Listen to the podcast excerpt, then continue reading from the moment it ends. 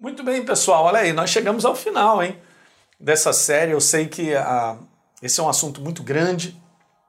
Volto a repetir: muitos homens de Deus e mulheres de Deus trabalham falando sobre família, trabalham muito bem, né? são especialistas de Deus para falar sobre isso. Mas eu resolvi abrir um pouco né, para conversar contigo sobre a base de uma harmonia familiar, que é isso que nós conversamos: relacionamento, pegar a base da verdade como um padrão de relacionamento, de um comportamento e atitudes. Porque a nossa casa, lembra que eu falei isso para vocês? É, bons relacionamentos são construídos, eles não acontecem de maneira espontânea, né? Então, eu não posso esperar ter um bom relacionamento se eu não construo um bom relacionamento.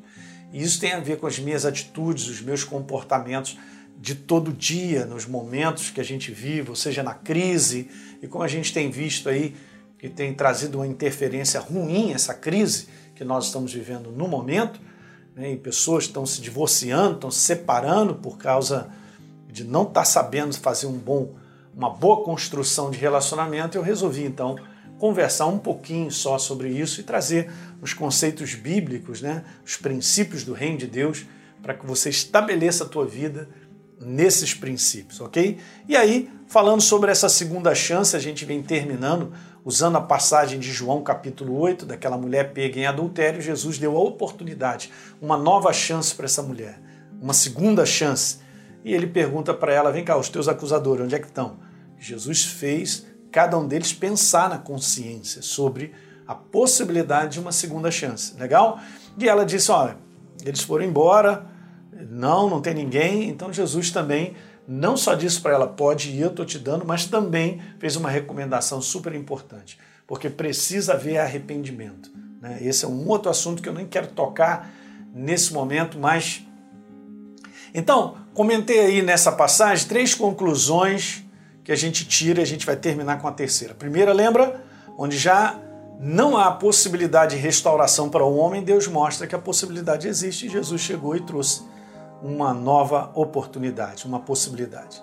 A segunda do último vídeo é que relacionamentos são surpreendidos por falhas e erros de ambas as partes. Então, reconhecer, queridos, que nós erramos é importante, porque senão a gente vai ficar agarrado naquela lei. Lembra a lei? Eu tenho razão. né?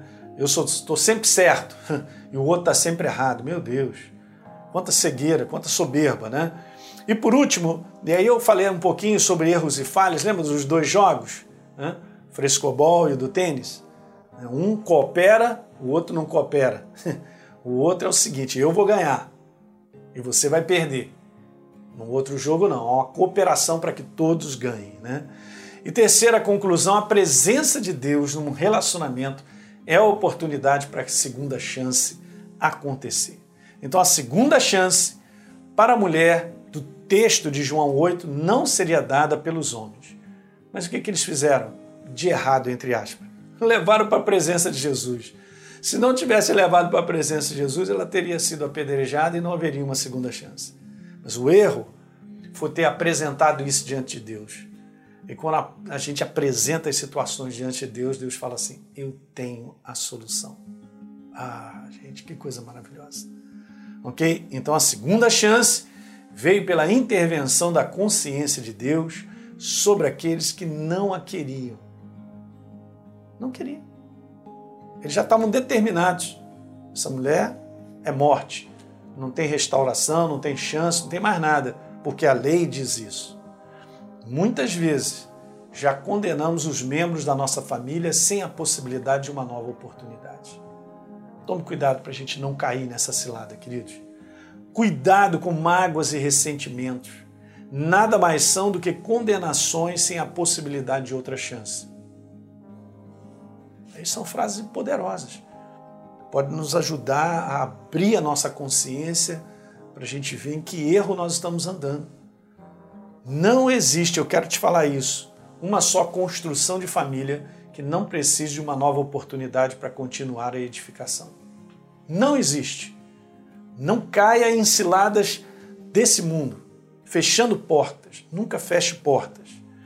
Não existe segunda chance sem exercer o perdão como uma via de mão dupla. Você e eu, nós vamos precisar pedir perdão e nós vamos precisar liberar perdão para outras pessoas.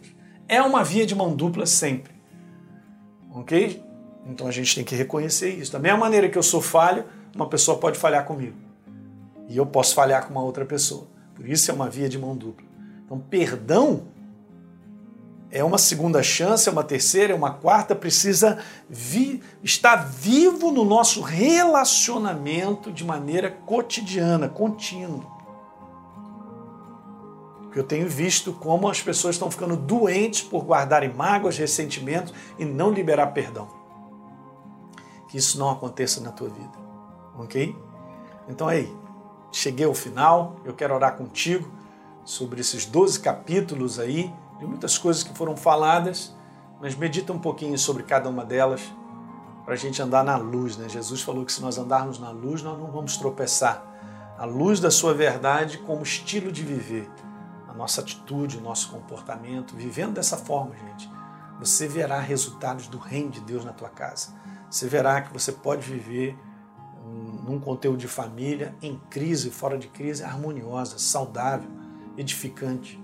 Okay? E isso será exemplo para os seus filhos, porque um dia eles, querão, eles, eles irão desejar ter uma casa como a casa dos seus pais. Os filhos sabem que os pais não são perfeitos mas é algo importante que precisa ser feito, como foi tudo falado aí, base de relacionamento, segunda chance, e precisam estar na nossa rotina de convivência no lar, de casa, para poder estabelecer essa família harmoniosa. Legal? Vamos orar? Pai, no nome de Jesus, eu declaro, Senhor, a tua palavra, o poder vivo da tua palavra, levando é, consciência, levando iluminação a todos que estão nos assistindo, Senhor, para refletirem um pouquinho de que maneira estão vivendo em termos de relacionamento.